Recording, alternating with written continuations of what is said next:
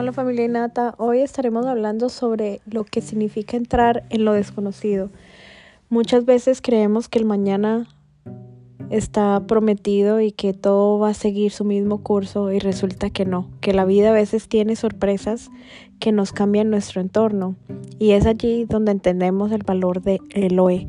Muchas veces tenemos el hoy y no lo disfrutamos de la manera correcta, no le damos el valor a las cosas que tenemos del hoy, en el hoy, y tampoco tenemos esa gratitud activada porque creemos que todo lo que tenemos en el hoy, de eso somos merecedores. Y quiero decirte que mañana nadie te promete el mañana. Y quiero hablarte de esto porque muchas veces cuando tenemos esos cambios radicales, sea en una relación, sea en las finanzas, sea en la salud, sea en el espíritu, en las emociones, en muchas otras áreas de nuestra vida, resulta que se vuelve un poco difícil y complejo aceptar la situación de cambio porque estamos acostumbrados a esa zona de confort. Y es allí donde viene Dios a sacudirnos y a decirnos, te estoy pasando por el fuego, te estoy pasando por el fuego así como pasa el aluminio, que pasa por el fuego pero que no se derrite. Eso es lo que Dios hace con nosotros cuando hay esos cambios tan drásticos, tan inesperados. Recientemente tuve un cambio en mi área laboral donde Dios me estaba llamando y me estaba inquietando a hacer cosas diferentes. Y toda mi vida me acostumbré a hacer las cosas de la misma manera.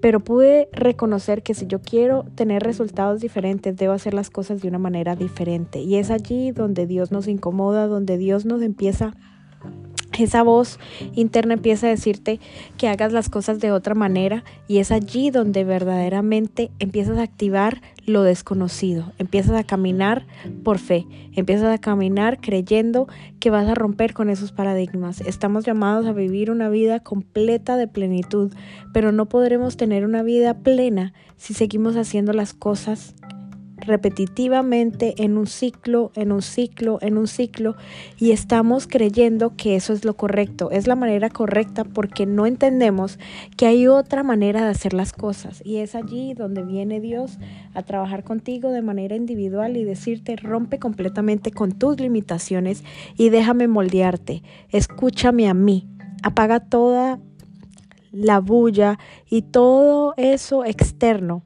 que no te deja concentrarte, que te distrae y te aleja de lo que yo ya tengo predestinado para ti. La verdad es que no cumplimos el propósito que Dios tiene para nosotros, no porque Él no te lo quiera dar, sino porque no somos obedientes a su voz, porque muchas veces nos dejamos llevar por las emociones, por lo que nuestros ojos ven terrenalmente. Pero cada vez que Dios llamaba a alguna persona de la fe a moverse, era a moverse en lo desconocido, cosas que ni siquiera habían ocurrido, les era revelado primero a ellos. Y es allí donde yo te digo, ¿cómo te estás moviendo tú hoy? ¿Te estás moviendo a través de la fe o te estás moviendo a través de lo que tus ojos ven? Cuando Dios le dijo a Noé, construye el arca, nunca había llovido en esa época. Y yo puedo creer que Noé no no tenía ese espíritu de que, oh, voy a construir un arca. Seguramente que tuvo una lucha interna, así como la tenemos tú y yo.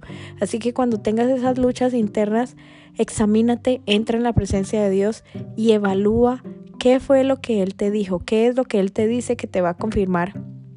Apaga las voces externas y enfócate en lo que Él tiene para ti. Todo lo que Él tiene para ti ya está dispuesto, es solamente que tú te muevas a través de la fe y que le creas de una manera agresiva. Para poder creer necesitas romper con esos paradigmas de limitaciones y salir de tu zona de confort.